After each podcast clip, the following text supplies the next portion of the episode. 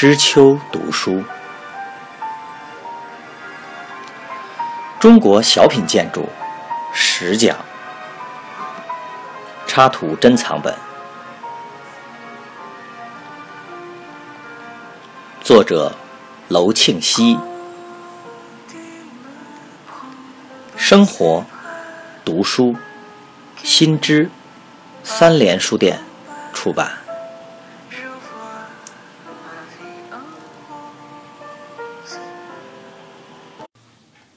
第一讲，牌楼。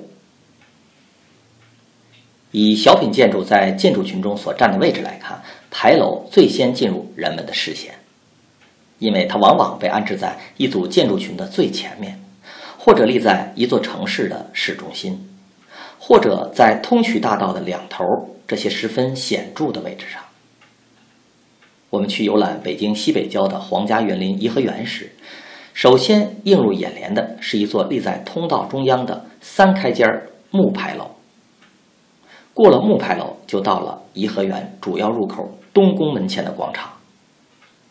同样，当人们来到北京西郊明寺卧佛寺时，首先看到的是一座琉璃牌坊。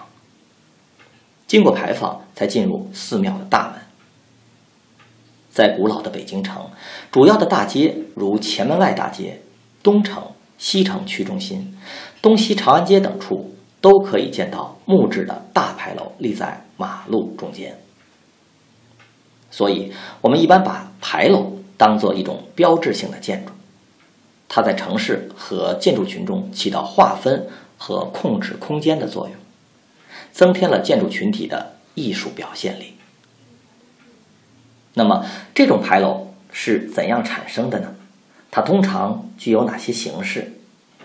它在使用和艺术表现力上又有哪些特点呢？这些都是很有趣味的问题。牌楼的产生，不论放在建筑群的前面，还是立在通衢大道上，牌楼总归具有一种大门入口的特点，所以它的起源和建筑群的门分不开。中国古代建筑的特点之一是建筑总是成群成组的出现。就单栋房屋来说，它的体量都不大，结构也不复杂。这些房屋之所以能满足人们生活、工作和其他方面的多种需要，靠的是由众多单栋房屋所组成的群体。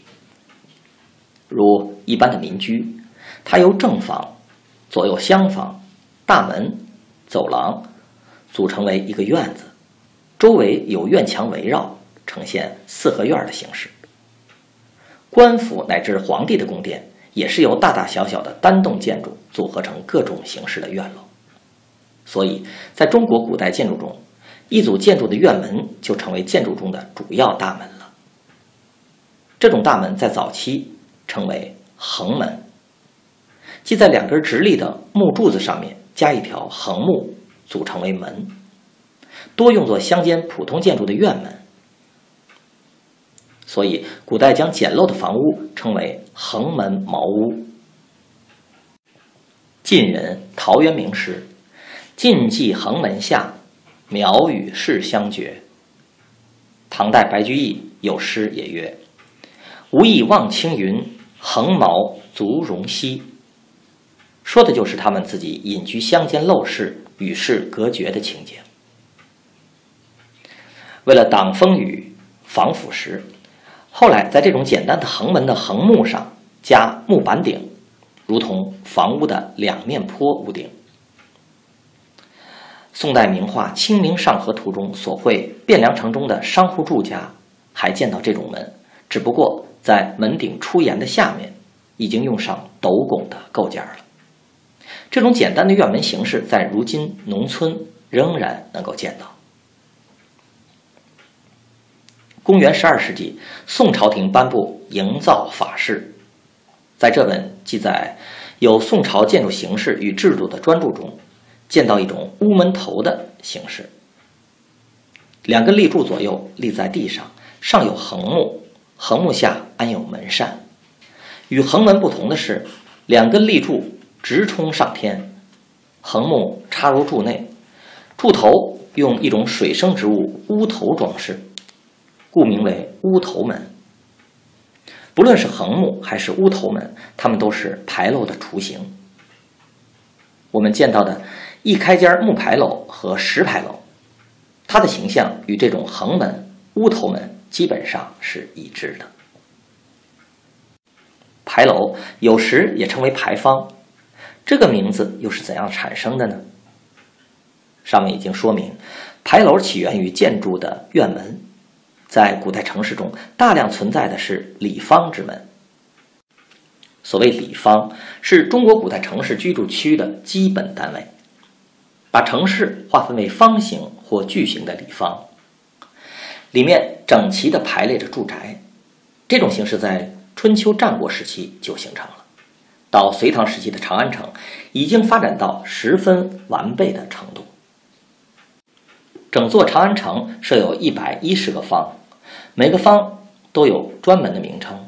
坊内开有十字形或东西向的横街，街头皆设方门以供出入。这种里方之门在古代称为闾。中国古代有表闾的制度，就是把各种功臣的姓名和他们的事迹刻于石上，置于闾门以表彰他们的功德。有时还把刻石安在闾门之上。根据建筑学家刘敦桢先生的分析，这种闾门上往往都书写着李方的名称，并且按表闾的制度，将表彰事迹书写于木牌，悬挂在门上，比石刻更为方便。这也是完全可能的事，就是说，驴门上既有方名，又有木牌，牌坊之名可能。就由此而产生了。后来，这种牌坊模仿木构建筑，形式日趋华丽，加了屋顶和各种装饰，所以又称为牌楼。刘先生这种分析是有道理的。现在的牌坊或者牌楼仍具有记载地名、表彰功德两种功能，只不过它不一定是里方的院门，而成为独立的一种建筑类型了。从形式上讲，凡柱子上没有屋顶的称为牌坊，有屋顶的则称为牌楼，以示区别。在本书中，为简明起见，同以牌楼相称。